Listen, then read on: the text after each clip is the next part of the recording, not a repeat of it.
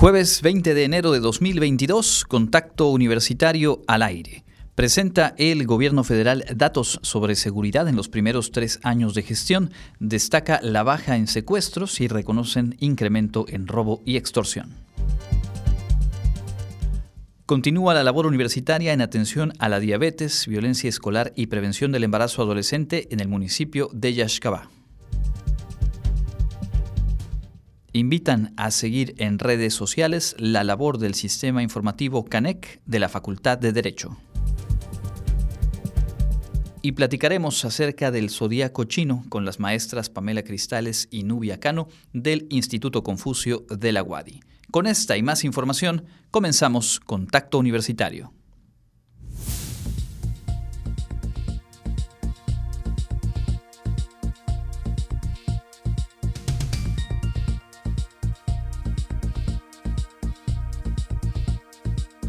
Contacto Universitario. Nuestro punto de encuentro con la información.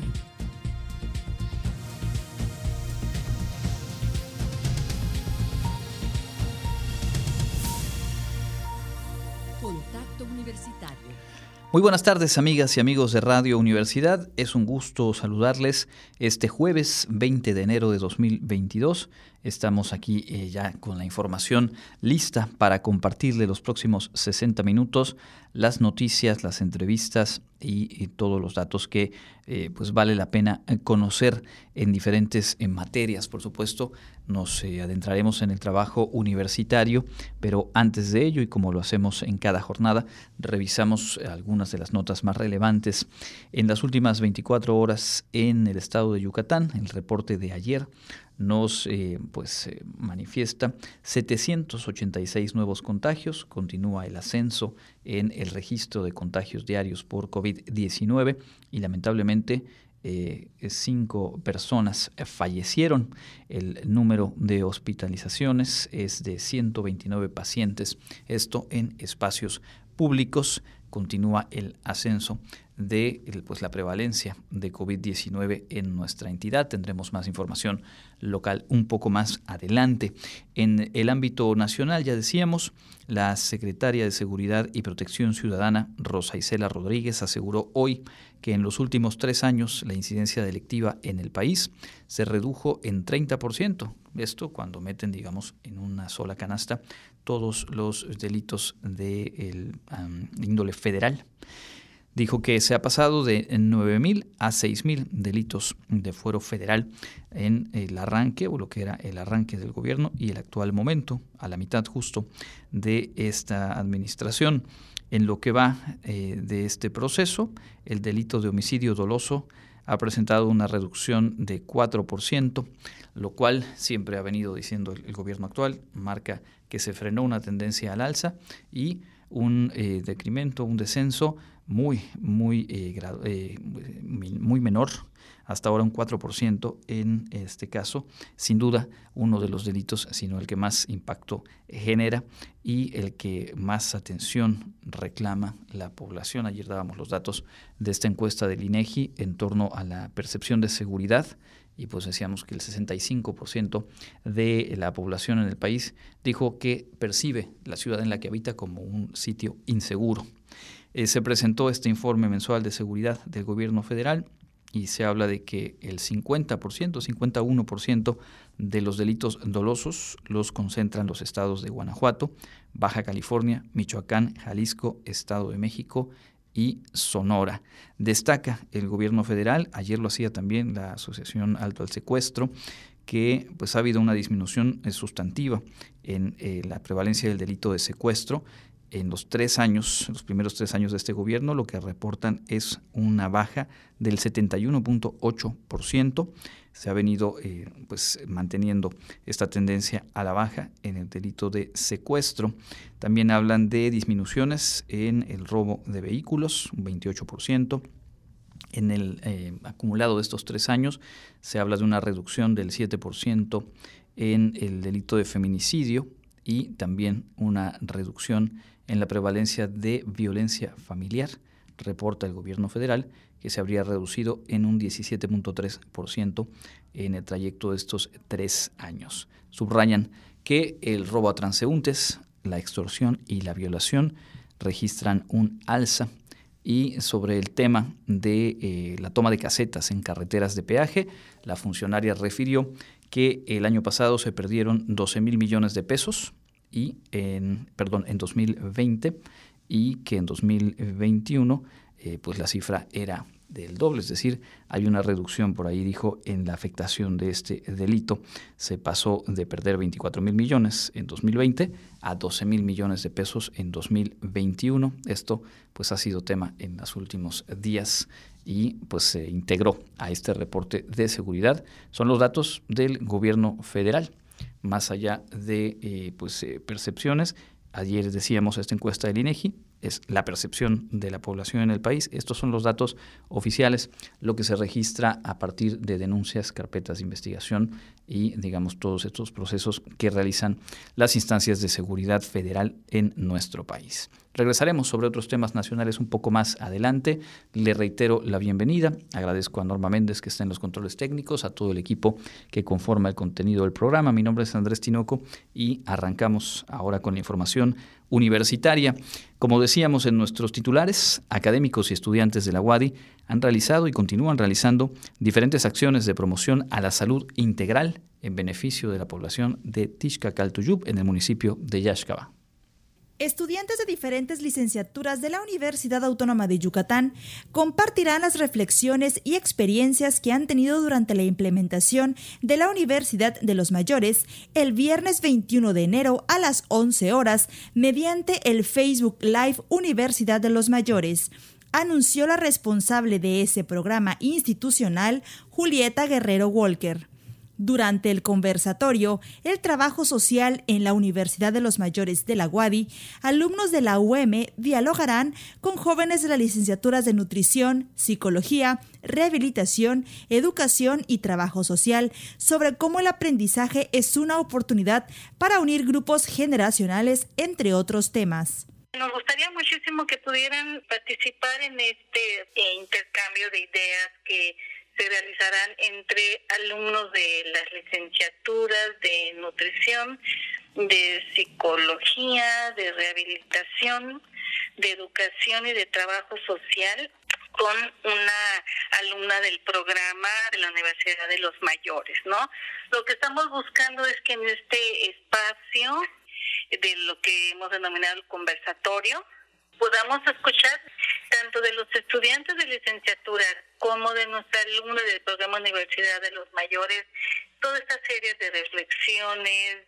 Por otro lado, también dio a conocer que el próximo 7 de febrero saldrá la séptima convocatoria para los más de 22 talleres que ofertará la Universidad de los Mayores correspondientes al periodo marzo-junio 2022 señaló que los talleres que se impartirán en ese periodo abarcarán las áreas de arte y cultura, bienestar psicológico, económico, administrativas y emprendimiento, salud física y uso de las tecnologías de la información y comunicación. Para Contacto Universitario, Jensi Martínez. Bueno, escuchábamos la información sobre este evento que se va a realizar mañana a las 11 horas en el marco de la celebración por el centenario de la UADI, este encuentro intergeneracional de la Universidad de los Mayores y alumnas, alumnos de diferentes licenciaturas. Ahora sí, vamos a escuchar la nota referente a este trabajo en beneficio de la población de Tishka Caltuyup. Habitantes de la comunidad de Tuyup, comisaría de Yaxcabá, participan en un proyecto multidisciplinario a cargo de un equipo de académicos y estudiantes de la Universidad Autónoma de Yucatán que trabajan brindando diagnósticos de diabetes, violencia escolar y prevención del embarazo adolescente. La investigadora del Centro de Investigaciones Regionales, Dr. Hideo Noguchi, Ligia Vera Gamboa, agregó que también inciden en temas como las condiciones del agua y su consumo humano, salud animal y la prevención de malformaciones congénitas en mujeres embarazadas. Empezamos a trabajar la salud en personas con diabetes, la salud alimentaria básicamente con niños, con mamás, la cuestión de sexualidad, autoestima, proyecto de vida con los chicos de secundaria y también algo de nutrición, la salud de las mascotas, ¿no? Porque eh, como comunidad, pues hay, había muchos perros callejeros y entonces, bueno, fue también uno de los abordajes que se hicieron. Una vez adecuado el proyecto a las medidas sanitarias impuestas en estos últimos meses, se dirigió hacia intervenciones a personas con diabetes, tomas de glucosa y presentándoles el plato del buen comer maya, adoptando el nombre de Salud Integral Comunitaria en Tishkakal-Tuyup, intervención educativa para la promoción de la salud en tiempos de COVID-19. Vera Gamboa mencionó que una de las iniciativas que aplicaron durante el confinamiento fue el bordado en servilletas del buen comer maya para posteriormente repartirlas en la comunidad y así los pobladores pudieran tener la información más cerca de ellos. Por lo que resalta este proyecto es uno, eh, cómo la misma comunidad se puede eh, empoderar para generar eh, condiciones que permitan una mejor salud. Ahorita estamos trabajando con niñas y con niños y con mamás para que tengan pues una mejor alimentación. ¿En qué sentido? En que lo que tengo en casa, con lo que yo puedo comprar, los nutrientes que recibe la familia, en particular las niñas y los niños que están en pleno crecimiento y que sabemos que eh, todo lo que podamos avanzar con ellos en su nutrición antes de los cinco años es fundamental, ¿no? Para el resto de su vida, pues entonces estamos trabajando en eso y bueno, creo que eh, esta es la gran experiencia que el grupo de investigadores ha tenido. Para Contacto Universitario, Jensi Martínez. Son las 14 horas con 13 minutos. Cambiamos de tema para contarles que en el campus de Ciencias Biológicas y Agropecuarias se brinda atención a grandes especies en diferentes estudios, consultas y servicios. La información es de Karen Clemente. Dentro de los servicios que ofrece la Facultad de Veterinaria de la UADI está la Clínica de Grandes Especies destinada a la atención de bovinos, equinos y pequeños rumiantes, todos atendidos por estudiantes de posgrado y profesores investigadores capacitados para cuidar del bienestar animal. Entre los servicios que ofrecen están consulta externa, evaluación del aparato locomotor, atenciones médico-quirúrgicas, urgencias, anestesias, rentas de quirófano y evaluaciones neurológicas, oftalmológicas y dermatológicas, entre otras. Los costos van de los 50 o 100 pesos hasta los 2.000 o 3.000 pesos, dependiendo del servicio que se requiera. Los horarios de atención son de lunes a viernes de 9 de la mañana a 15 horas. Para más detalles, se pueden comunicar al número 9999 423200, extensión 39153. La clínica está ubicada en la carretera Mérida-Xmacuil, kilómetro 15.5 al sur de la capital yucateca. Para Contacto Universitario, Karen Clemente. Con la participación de más de 20 estudiantes de la Facultad de Derecho, el sistema informativo CANEC pone al alcance de todo público las noticias más relevantes del ámbito jurídico. En este 2022 ya han reactivado sus producciones. Este 2022, Sistema Informativo Canec retomó sus transmisiones en video, por lo que invitan a toda la comunidad a mantenerse informada sobre las últimas noticias en el ámbito jurídico, señaló Jesús Igiro Gallegos Berzunza, responsable de este noticiero. Recordó que en él se publican notas jurídicas nacionales y locales que sean de interés. Es un proyecto académico de la comunidad de la Facultad de Derecho para toda la comunidad del, Estado. Precisó que son al menos 20 estudiantes de distintos semestres de la licenciatura en Derecho los que participan en Sistema Informativo CANEC, recolectando notas, grabando y editando el noticiero. Dijo, cada viernes a partir de las 10 de la mañana pueden verlo en las redes sociales de Facebook FD Wadi, en YouTube SIC Derecho Wadi, en Twitter arroba F Derecho Wadi y en Instagram fac-derecho-wadi-oficial o en la página www.derecho.wadi.mx. A punto ya de cumplir un aniversario el sistema informativo CANEC, 20 años ya estamos a punto de cumplir y van a haber sorpresas muy muy interesantes. Para Contacto Universitario, Karen Clemente.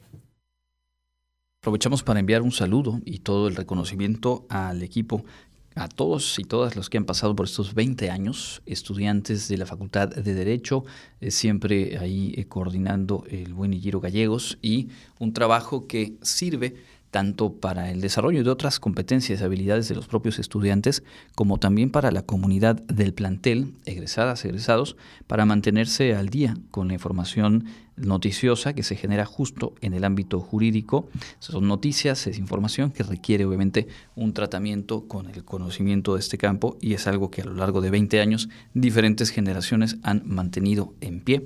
Así que un saludo y nuestro reconocimiento. Antes de cerrar este bloque, les recordamos que está abierta la invitación del Centro de Investigaciones Regionales Dr. Hideyo Noguchi para que estudiantes y profesionales de salud participen en un encuentro virtual la próxima semana. El Centro de Investigaciones Regionales Dr. Hideyo Noguchi, Unidad de Ciencias Biomédicas de la Universidad Autónoma de Yucatán, invita a estudiantes de licenciatura, posgrados, profesionales de la salud y público en general interesado en conocer aspectos importantes sobre temas relevantes de salud pública como diabetes, enfermedades infecciosas y desatendidas, a participar en las jornadas virtuales sobre temas prioritarios de salud pública este 27 y 28 de enero de 2022. Las jornadas serán impartidas en dos sesiones de cinco horas en un horario de 9 a 14 horas. El costo de inscripción es de 300 pesos para profesionales y 150 pesos para estudiantes. Algunos de los temas que se tocarán durante los dos días son conceptos básicos de la salud pública, uso racional de medicamentos, taller sobre herramientas para una alimentación saludable, qué son las enfermedades tropicales desatendidas, parasitosis gastrointestinales, COVID-19 y leishmaniasis, por mencionar algunas. Para mayores informes e inscripciones, con la doctora Elsie Nayeli Loría Cervera al correo electrónico nayeli.cervera.correo.wadi.mx. Cabe recalcar que para acreditar las jornadas se requiere de un 100% de asistencia. El programa completo se encuentra disponible en www.cir.wadi.mx. Para Contacto Universitario, Clarisa Carrillo. Y en el ámbito local, ayer se inició de manera oficial las actividades de la Feria Internacional de Turismo 2022 en Madrid, España, con Yucatán como parte de la delegación de México, en el marco de las estrategias para impulsar el destino. La Secretaría de Fomento Turístico Estatal se encuentra en dicho encuentro en busca de generar más reuniones de negocio y convenios de colaboración con otros sitios, aerolíneas, agencias mayoristas europeas y más para afianzar la oferta local en el mercado de ese continente e incrementar el número de visitas, ya que España es uno de los nichos con pernocta de mayor crecimiento durante la presente administración. Yucatán sostuvo encuentros con empresas como Julia Tours, Avasa, Platinum Travel, Catay y Dreams, Tour 10 y Jumbo Tours, entre otras. La FITUR es considerada la mejor feria en su tipo del mundo debido a que Madrid es la puerta hacia el importante mercado de viajeros en Europa como punto de coincidencia para profesionales del sector y los segmentos receptivos y emisores de Iberoamérica. Diputados de la legislatura ya comenzaron a recibir el contenido del tercer informe del gobernador Mauricio Viladosal a fin de que conozcan la información que contiene y empiecen a prepararse para el análisis de la glosa que se hará el próximo mes informó el secretario general del Congreso del Estado. El funcionario explicó que conforme al proceso que se siguen en estos casos, los diputados integrantes de la Junta de Gobierno y Coordinación Política del Poder Legislativo propondrán al Pleno del Congreso los temas en los que se dividirá la glosa, además de su calendario, para el posterior análisis y aprobación. Esto deberá realizarse en el mes de febrero, según lo señala el capítulo 3 de la ley reglamentaria del artículo 28 de la Constitución Política del Estado. Elementos de la Secretaría de Marina tomarán el control de la seguridad de siete aeropuertos del país, entre ellos cuatro de la península de Yucatán, Mérida y Cancún entre ellos. Según fuentes del gobierno federal citados por medios nacionales, a partir de este mes, mandos de la CEMAR sustituirán a los comandantes y todos los elementos de la Guardia Nacional desplegados en esas terminales aéreas. Los otros seis aeropuertos donde la Marina tendría el control de la seguridad interna son Mérida y Cagua, Chichen Itza en Yucatán, Cancún y Cozumel en Quintana Roo y Tapachula y Tuxtla Gutiérrez en Chiapas. Pese al anuncio, hoy la Guardia Nacional continuaba con las labores de vigilancia en el aeropuerto de Mérida. Sin embargo, autoridades de la terminal meridana indicaron que están atentos a cualquier aviso. En el reporte de los casos de COVID en Yucatán, ayer 19 de enero de 2022, las autoridades informaron que se registraron 786 nuevos casos, además de cinco lamentables fallecimientos. Para Contacto Universitario, Jensi Martínez. Entra en contacto 9999 24 92 14 y WhatsApp 9999 00 22 22. 14 horas con 22 minutos, revisamos la información nacional. Como se había anticipado, la secretaria de Energía de Estados Unidos, Jennifer Granholm, está de visita en México. Hoy ya se reunió con el canciller, se reunirá también con eh, la secretaria de Energía de nuestro país, Rocío Nale, y mañana por la tarde el presidente la recibirá en Palacio Nacional luego de que Estados Unidos ha expresado mm, graves preocupaciones respecto a la reforma eléctrica propuesta en México, la funcionaria sostuvo que ambos gobiernos van a tener que resolver una serie de cuestiones al respecto. Tras reunirse con el canciller, declaró como viejos amigos, tal vez haya una serie de cuestiones respecto a la reforma eléctrica en los que vamos a tener que trabajar, pero sabemos que al final vamos a ser eh, sólidos aliados firmes partidarios de una economía de Norteamérica fuerte. Esto es lo que dijo después de la primera reunión, en este caso con el canciller.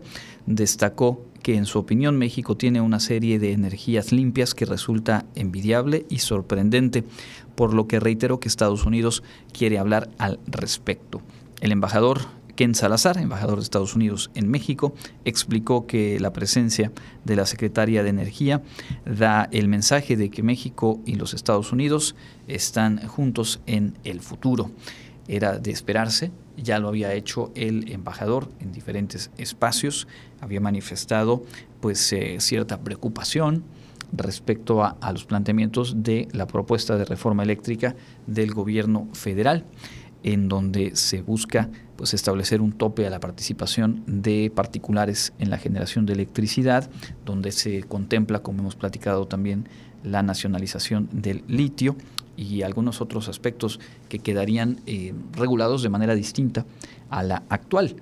Hay intereses de empresas norteamericanas y, evidentemente, pues la potencia eh, del norte hace presencia a través del embajador, ahora mismo a través de la titular del ramo de energía de aquel país.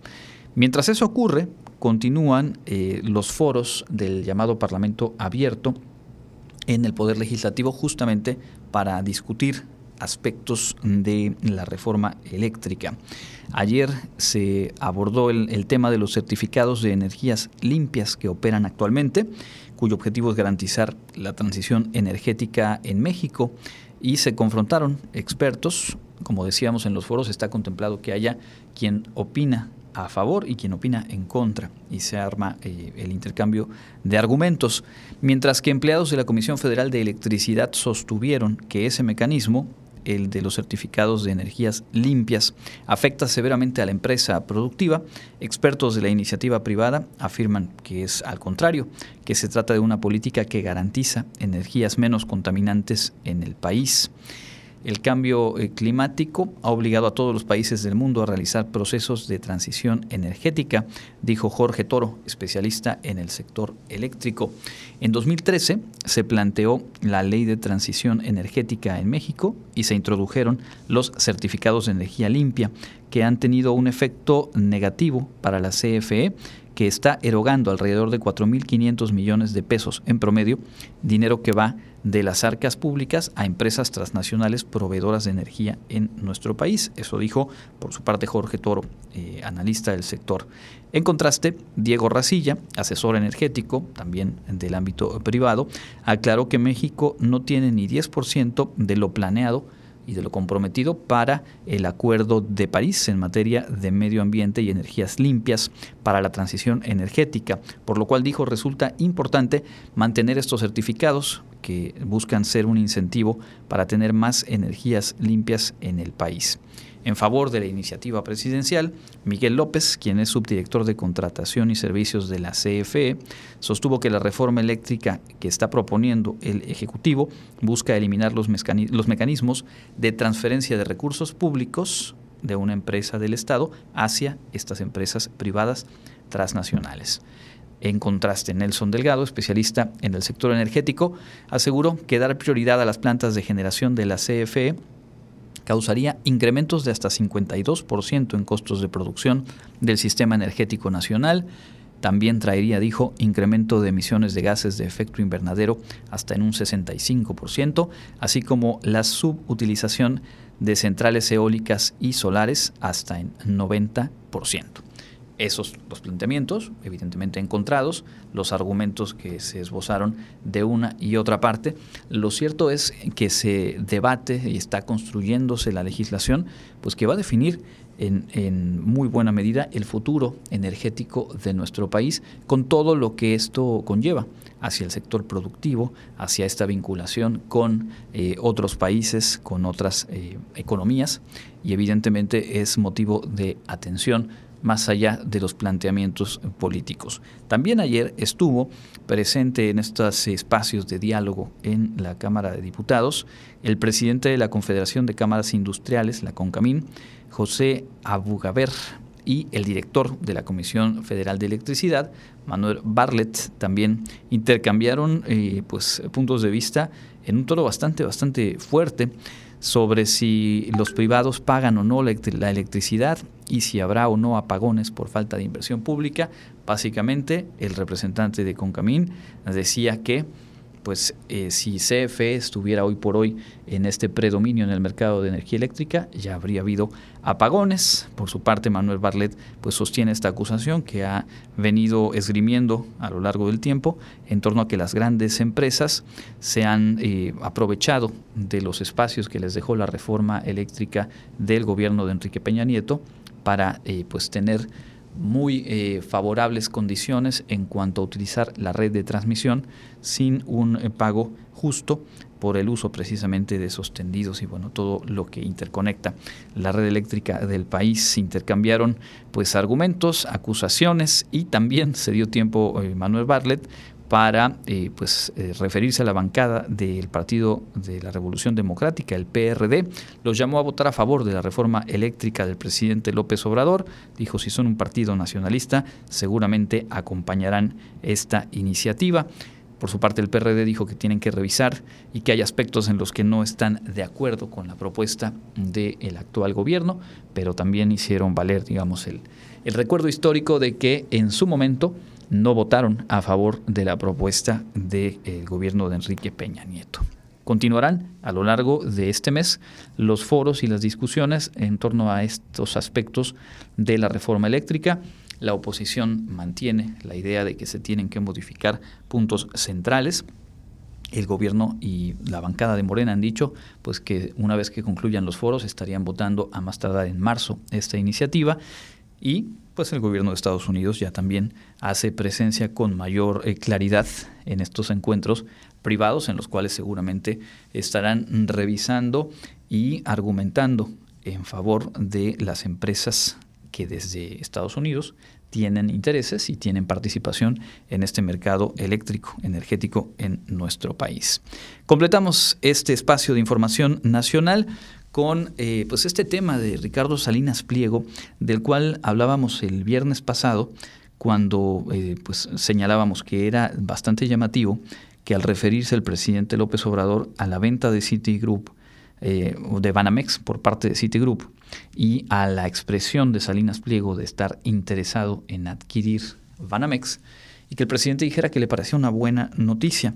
Más allá de la cercanía que se sabe y ha sido además muy eh, evidente y evidenciada por el propio empresario, la cercanía que guarda con el presidente de la República, decíamos, hay en litigio, hay un asunto de un adeudo muy grande por eh, cuestiones eh, impositivas, adeudo al SAT de parte de Grupo Salinas y ha estado combatiendo a través de diferentes recursos legales buscando no eh, tener que hacer el pago. Bueno, justamente ayer la Suprema Corte de Justicia de la Nación rechazó un amparo promovido por el Grupo Salinas eh, con el que se pretendía evitar el pago al SAT de una deuda de 2.636 millones de pesos, deuda que arrastra desde eh, hace 15 años tiene que ver con el pago de ISR de 2006. El Grupo Salinas anunció luego de esta resolución de la Corte que recurrirá a instancias internacionales para evitar pues tener que hacer ese pago. El expediente regresará a un tribunal colegiado y se tendrá que resolver en definitiva el asunto, pero la Corte dijo a nosotros no nos compete. También ayer Twitter, la red social, bloqueó la cuenta del empresario Salinas Pliego, tercer hombre más rico de México, por cierto, y se toma esta decisión por el incumplimiento, se dijo, de las reglas que prohíben el abuso y el acoso, indicando que el dueño de Banco Azteca y de TV Azteca eh, pues ha estado eh, haciendo mensajes en los cuales hay justamente estos elementos, campañas de acoso dirigidos a una persona o incitar a otros a hacerlo. A través de su cuenta de Instagram, Salinas Pliego publicó ayer, refiriéndose a lo ocurrido ayer, que coincidió la decisión de la Corte y este bloqueo por parte de Twitter. Dijo, hoy es un día muy eventuoso. Por un lado, los gobernícolas están desatados, nos acaban de dar un palo sabroso ahí en la Suprema Corte. Así lo escribió Salinas Pliego. Los ministros se negaron a revisar nuestro caso así lo descartaron. Entonces, ahí tenemos un problema y habrá que resolverlo. Y también se quejó de eh, lo que él denomina censura en las redes sociales respecto a esta imposibilidad de publicar en Twitter, al menos de manera temporal. Había recibido constantes señalamientos por ser eh, una actitud incendiaria la que lleva en redes sociales. En los últimos días sus tweets estuvieron eh, pues enfilados hacia la politóloga Denise Dresser, el exfuncionario Simón Levy y la cuenta de crítica social Gatitos contra la desigualdad. Y bueno, el acumulado de estos exabruptos trajo ya esta consecuencia de que eh, Twitter le bloquee la cuenta de manera temporal dijo, nos seguiremos comunicando por Instagram, por Facebook y también aprovechó ayer la pantalla en ADN 40, uno de los canales de Grupo Azteca, para eh, pues, criticar la resolución de la Corte y anticipar que van a recurrir a instancias internacionales. Entre una cosa u otra, ahí sigue pendiente. 2.636 millones de pesos adeudo al SAT por parte de Grupo Electra, propiedad de Ricardo Salinas Pliego. Dejamos hasta aquí este bloque de información nacional. Es momento de ir a la pausa. Como todas las tardes, lo hacemos enterándonos de lo que nos espera en materia de clima.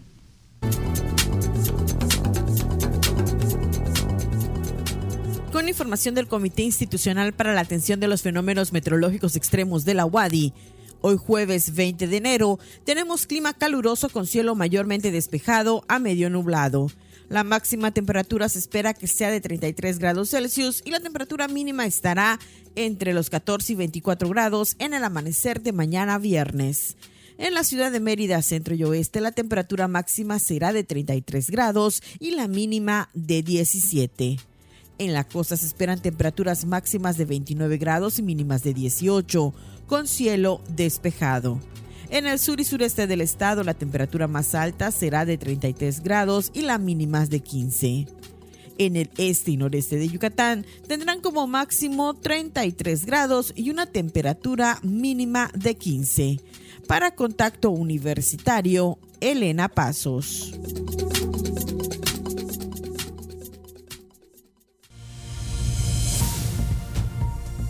Contacto Universitario nuestro servicio informativo en radio.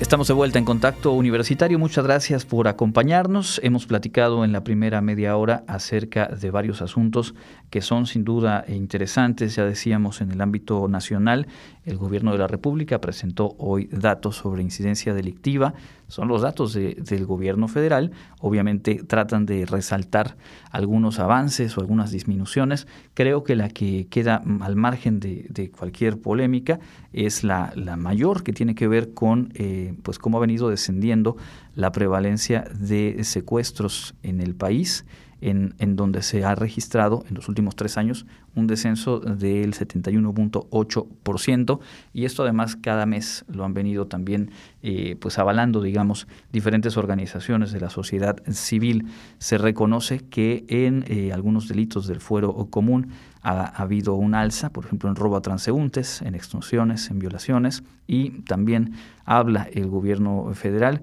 de un descenso eh, mínimo en, en cuanto a homicidio doloso en los últimos tres años, reportan una reducción del 4%. Decíamos eh, también en la información universitaria, mañana reiterábamos la invitación que tuvimos ayer a detalle para lo que será una de las actividades de eh, conmemoración del centenario de nuestra universidad, la participación de la Universidad de los Mayores.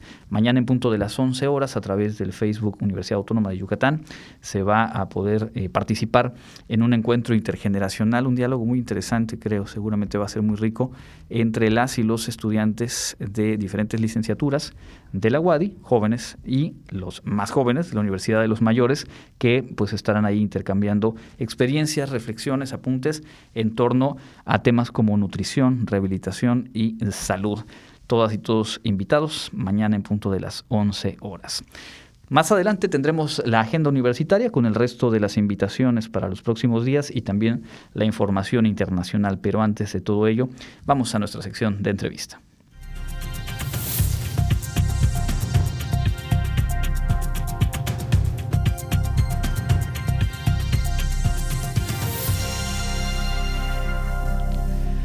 Nos da mucho gusto recibir en cabina a la maestra Pamela Cristales Ancona y a la maestra Nubia Cano. Vienen del Instituto Confucio de nuestra universidad, profesora principal, la maestra Nubia, y directora ejecutiva de ese espacio universitario, la maestra Pamela. Bienvenidas y gracias por acompañarnos. Muchísimas gracias. Gracias. Bueno, pues hace un par de semanas iniciamos este eh, pues, diálogo que mantendremos a lo largo del semestre para conocer más de cerca la labor del Instituto Confucio y también conocer elementos de la cultura eh, china. Justamente sobre eso vamos a abundar hoy. Pero antes de ello quisiéramos eh, retomar con la maestra Pamela. Platicábamos hace dos semanas de pues, la convocatoria para inscribirse y estudiar chino mandarín en el Instituto Confucio de la UADI. ¿Qué balance tenemos ya una vez que ha concluido ese proceso? Claro, pues muchísimas gracias a todos los que confiaron nuevamente en el Instituto Confucio para eh, iniciar un nuevo semestre de cursos. Tenemos aproximadamente 350 estudiantes distribuidos en 20 grupos. Esto eh, sin contar en el número de grupos a dos grupos que tenemos en la Facultad de Ciencias Antropológicas, alumnos de la licenciatura en turismo y también a nuestros alumnos de bachillerato que son otros tres grupos. Entonces, realmente sí, tenemos 25 grupos y en el caso de eh, la ciudad de Cancún, nuestro eh, convenio con la Universidad del Caribe, ellos serán los únicos que en este semestre estarán ofreciendo una modalidad presencial con un grupo de principiantes.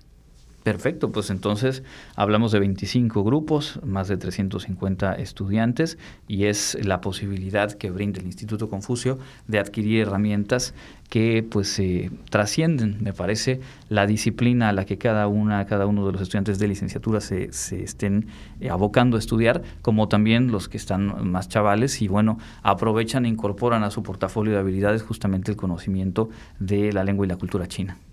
Así es, y bueno, dentro de este enorme rango de cultura china, eh, la tarde de hoy traemos un tema muy especial, un tema que va de acuerdo a nuestras fechas en el calendario de, del año chino.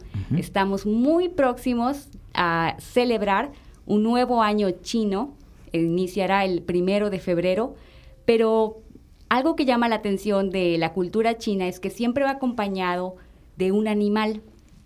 Entonces, este 2022 celebraremos el Año Nuevo Chino con eh, bajo el signo del zodiaco, que es el tigre. Dentro del zodiaco hay varios animales, hay 12, y de los más importantes notarán que está el dragón, que es un animal característico y representativo de la cultura, el tigre, que es el año que estaremos celebrando este 2022, y también el cerdo, por la abundancia económica que suele acompañar. Pero, pues la gente se preguntará, por qué un zodiaco, por qué tenemos animales. Y como todo es muy específico y muy especial en la cultura china, hay una leyenda que da origen a esta bonita tradición o a este zodiaco chino.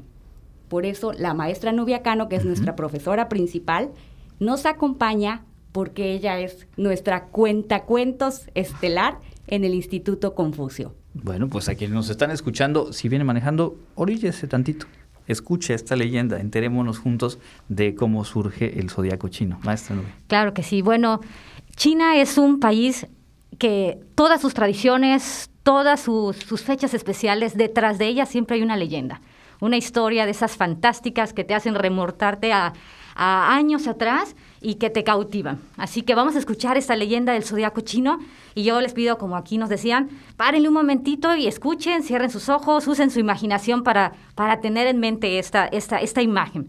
Bueno, la leyenda dice que hace muchísimos, muchísimos años atrás, el emperador Jade, que era el que regía el cielo y la tierra, se encontró con un gran problema. Resulta que no sabía cuántos años tenía, ni en qué, en qué año había nacido, y, no había calendario, no había nada que les dijera, estamos en este día. Así que dijo, hay que hacer algo para, para arreglar este problema tan grande, porque pues el tiempo pasa y no sabemos cómo pasa. Así que dijo, ya sé, se le ocurrió una gran idea y dijo, eh, voy a hacer una gran carrera. Y convocó a todos los animales del reino, de la tierra, del, a todos los del reino animal y les dijo, todos están invitados a esta carrera. Y al final de esta carrera van a tener un gran premio. Así que prepárense y al final yo les voy a decir los ganadores y qué se van a llevar, que van a ser acreedores. Dijo, solamente van a haber 12 animales de todo el reino que van a, obtener este gran premio. Así que todos los animales se prepararon. Bueno, dice esta leyenda que eh, ese día llegó y todos estaban, toda la gente, los animales, toda la tierra, de entre el cielo y la tierra, todos unidos a ver esta gran carrera. Empezó, se escuchó un gran gong, el, típico gong de la cultura china, y los animales salieron todos a la carrera. Ahí dice la leyenda que el primero que salió fue el ratón, un animal pequeñito pero bastante rápido. Él se apresuró y, estuvo cruzando valles, montañas, se encontró por algunos ríos por ahí, pero resulta que el último obstáculo de la carrera era cruzar un gran río, de esos muy, muy, este, muy difíciles de cruzar, con varias corrientes difíciles de atravesar. Cuando llegó, y se frenó y dijo, uy, yo no soy muy buen nadador, así que tengo que buscar qué hacer para poder cruzar y llegar a la meta. Por ahí dice la leyenda que se acercaba el, el buey, grande, majestuoso, y venía así, caminando bastante lento, pero él iba lento y seguro. Cuando llegó, le dijo, oye, ¿y si me echas la mano para cruzar el río? Solamente me vas a ayudar a cruzar el río y yo ya te dije, ojo, seguir tu camino, voy a estar en tu lomo sin moverme. Y el, el buey era bastante amable, bondadoso, le dijo, ok, súbete.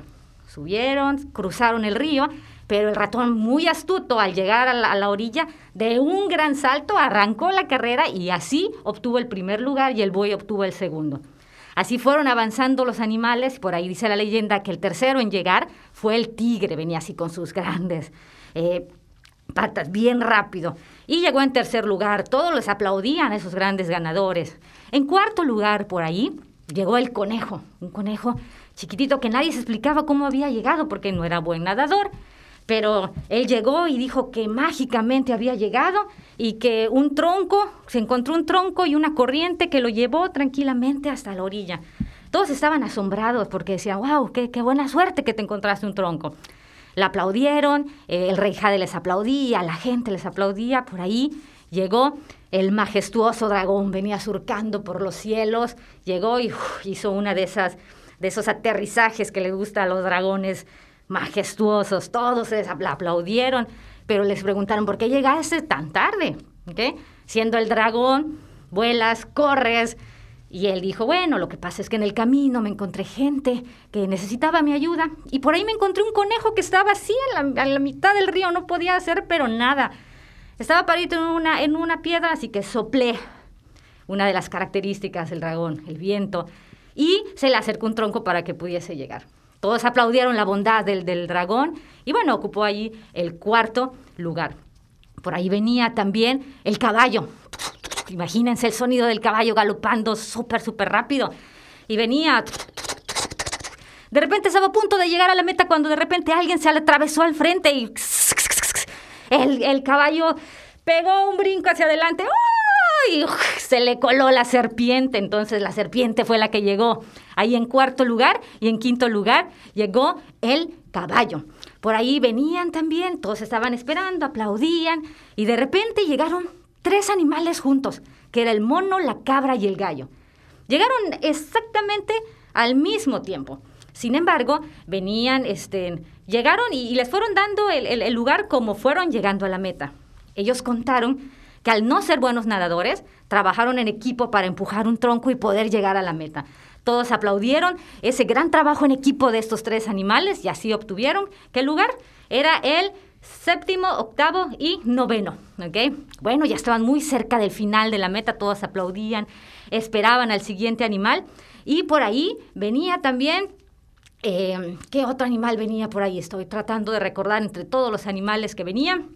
Eh, venía, ah, sí, el perro, ¿ok? Venía por ahí el perro. Eh, venía corriendo así y medio, acelerado porque decía, ay, casi no llego. Pero llegó, llegó a la meta y le decían, oye, tú eres uno de los buenos nadadores, a los perros les encanta, les encanta el, el este, el, el agua. Dijo, sí, pero pues por lo mismo estaba muy fresca y me quedé por ahí a juguetear. Por ahí también venía el el último de los animales, ya estábamos llegando, este del onceavo, y todos se preguntaban, ¿quién será? ¿Quién será este animal? Y bueno, estábamos así a la expectativa, todos, el, emperador, los animales, los primeros once animales, ¿quién será el último que va a terminar con esto? Y por ahí llegó corriendo, corriendo. ¿Quién llegó? Llegó el cerdito. Y venía corriendo y dijo, ay, discúlpenme, me quedé ahí un poco dormido, pero llegó.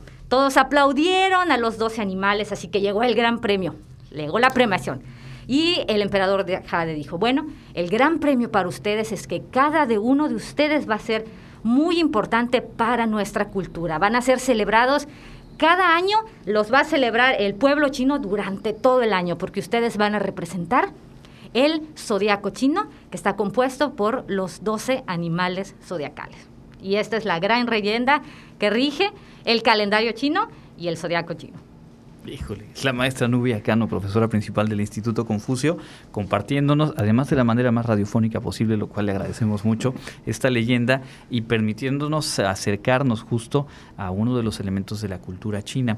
Eh, los animales entonces, supongo, tienen características asociadas y eh, pues también dejan sello en el año y en la gente que nace durante ese año, ¿no? ¿Cuál es la, digamos, la interpretación y cómo se mantiene esto vigente? Claro que sí, como todos los animales tienen una característica, por ahí se escucharon en la leyenda, escuchábamos la, astucia del ratón, la bondad del buey cuando lo ayudó a cruzar, escuchamos la bondad, la gran bondad del, dragón que... que eh, dio su lugar para que llegue primero el conejo. Entonces los caracteriza. Entonces la gente que nace bajo el signo, el, signo de este animal adopta, según la cultura china, estas características del, animal. Por ahí es en, en, el año que estamos eh, eh, por empezar, es el año del tigre. Y por supuesto tiene sus, sus características, es, una, es un animal fuerte, es un animal veloz, es rápido al pensar, es rápido al actuar, entonces esas características las adopta el, eh, pues la persona que nace y se rige por ese animal. Yo la verdad cuando me dijeron que íbamos a hablar de, este tema, me puse a googlear y averigüé en el año en que yo nací, pues fue año del ratón. Entonces ya por lo pronto aquí ya tomé nota astucia como una de las características que me pueden eh, ser eh, particulares. El próximo año entonces el, el, año del tigre y estamos ya muy cerca, como decía la maestra Pamela, y justo la próxima ocasión vamos a platicar de por qué el año nuevo chino es hasta esta fecha de nuestro calendario y todo lo que hay detrás. Una, una gran fiesta que se ha visto interrumpida durante esta contingencia sanitaria. Recuerdo muy bien cuando surgió el tema COVID, que una de las medidas eh, principales del gobierno en China fue suspender las festividades porque tiene mucha movilidad según lo recuerdo y lo platicaremos en, en su momento. ¿Algo más que quisiera agregar, maestra Nubia, sobre el zodiaco chino? Bueno, este, la invitación a que se adentren a la cultura china, especialmente de esto del zodiaco chino, investiguen como lo bien has hecho, este, para que conozcan un poco acerca y se enamoren de la cultura china. Y recuerden celebrar con el pueblo chino el año del tigre. Así es, pues entonces en un par de semanas nos adentramos de lleno en, la festividad de, Año Nuevo y pues así estaremos cada 15 días eh, teniendo comunicación, diálogo y compartiéndolo a nuestro público sobre el trabajo del Instituto Confucio y bueno, una parte fundamental es precisamente esto, el promover, compartir la cultura china. Maestra Pamela, ¿algo más que quisiera agregar? Pues esperemos que a través de las redes sociales de Radio Universidad también nos puedan contactar en nuestras redes, el Instituto Confucio. Estamos preparando muchas actividades eh, para este año del Tigre 2022. Tendremos festejos, obviamente actividades específicas para este aniversario de la universidad. También cumplimos 15 años, también tendremos varias actividades y próximamente, ahí estén muy pendientes, que lanzaremos una convocatoria para un concurso de dibujo. Y los premios muy importantes, mucha tecnología para continuar nuestro año en la virtualidad, serán eh, pues obviamente dispositivos electrónicos que esperemos apoyen a nuestros participantes en su eh, pues en la vida diaria. Por supuesto, pues de una vez a darle like a las redes sociales del Instituto Confucio y por supuesto a seguir en contacto universitario pues estos encuentros más las noticias, los avisos, las convocatorias que damos eh, puntualmente. Muchísimas gracias por acompañarnos. Son la maestra Pamela Cristales Ancona, directora ejecutiva, y la maestra Nubia Cano, profesora principal del Instituto Confucio de la UADI. Nosotros vamos a enterarnos de lo más relevante en la información internacional.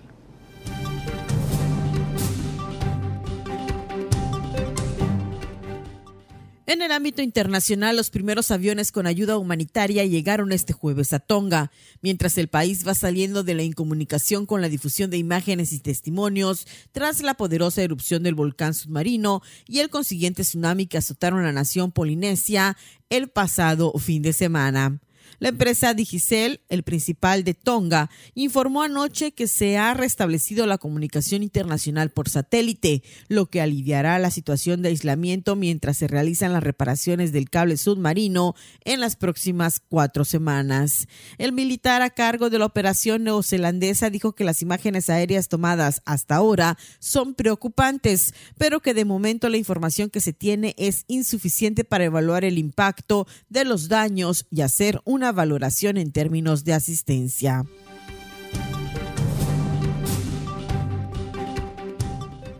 El gobierno de Australia presentó hoy una lotería con vales de 500 euros, más de 11 mil pesos mexicanos, sorteados entre los vacunados contra COVID, una medida anunciada horas antes de que el Parlamento apruebe la ley que hace obligatorio inmunizarse a todos los mayores de 18 años. El canciller federal Karl Nehammer ha anunciado un paquete de ayudas de 40 millones para los municipios y el monto de los fondos dependerá del nivel de vacunación de cada localidad. Esta medida ha generado varias protestas multitudinarias desde entonces, organizadas y alentadas por el partido ultraderechista FPO, que califica de dictatorial y ha difundado bulos sobre las vacunas y criticado las restricciones para evitar contagio. Para Contacto Universitario, Elena Pasos.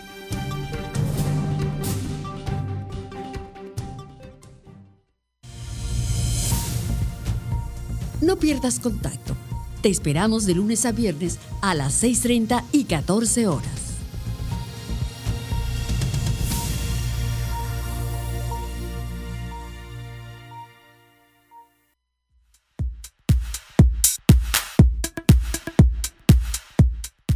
¿Qué tal amigos? Estamos listos para presentarles la agenda universitaria. Comenzamos.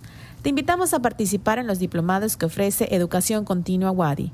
En el mes de marzo, en la Facultad de Enfermería se ofrecerá el diplomado Electrocardiografía Básica y Arritmias. En el mes de abril se ofrecerá el diplomado Urgencias en Enfermería. Para mayo se otorgará el curso Taller Metodología de la Investigación Cualitativa y el diplomado Enfermería Neonatal. En el mes de junio no te puedes perder el curso Taller Proceso de Atención de Enfermería y curso Cuidados en el paciente con diálisis peritoneal. Si quieres saber las fechas de inscripción así como los costos, puedes escribir a los correos alberta.mendoza@correo.wadi.mx o brenda.pol@correo.wadi.mx. La Facultad de Ciencias Antropológicas te invita a participar en el curso Redacción Formal que inicia este 31 de enero. Si deseas más información, puedes escribir al correo cjiménez.correo.wadi.mx. ¿Eres estudiante de la Universidad Autónoma de Yucatán y necesitas atención psicológica? Te invitamos a comunicarte mediante la página en Facebook Servicios de Atención Psicológica Wadi o al correo atención.psicológica.correo.wadi.mx. Ahí te apoyarán. Como parte de las actividades del centenario de nuestra Casa de Estudios, te invitamos a estar pendiente de la conferencia La responsabilidad de las empresas en materia de derechos humanos a cargo del doctor Enrique Guadarrama López. La cita es el 28 de enero a las 17 horas. Esto ha sido lo más relevante de la agenda universitaria. Mi nombre es Fabiola Herrera Contreras, Comunicación Digital, Audiovisual e Identidad. Llegamos al final de nuestra emisión del día de hoy. Le invito para que mañana en punto de las 8 horas esté al pendiente de Contacto Universitario, la emisión matutina a cargo de Elena Pasos Enríquez. Yo les espero de vuelta mañana en punto de las 2 de la tarde. Vamos a tener todos los detalles de la Feria Universitaria de Profesiones que arranca el próximo lunes el contenido, donde dar seguimiento, va a ser en modalidad virtual, cuál es la página a la cual hay que seguir, qué contenidos se integran en esta ocasión el programa, nos lo va a contar eh, su coordinadora y también estaremos eh, contándole lo que se va a desarrollar en la Facultad de Medicina justamente con eh, la toma de posesión para su segundo periodo del actual director, el doctor Carlos Salazar. Así que estaremos con esas y otras notas le esperamos mañana en punto de las 2 de la tarde. Gracias a Norma Méndez en los controles técnicos, a todo el equipo de producción de este informativo y por supuesto a ustedes gracias por su sintonía. Les invito a quedarse con la programación de Radio Universidad. Mi nombre es Andrés Tinoco, nos escuchamos mañana. Contacto Universitario, nuestro punto de encuentro con la información una producción de la Coordinación de Comunicación Institucional de la Universidad Autónoma de Yucatán.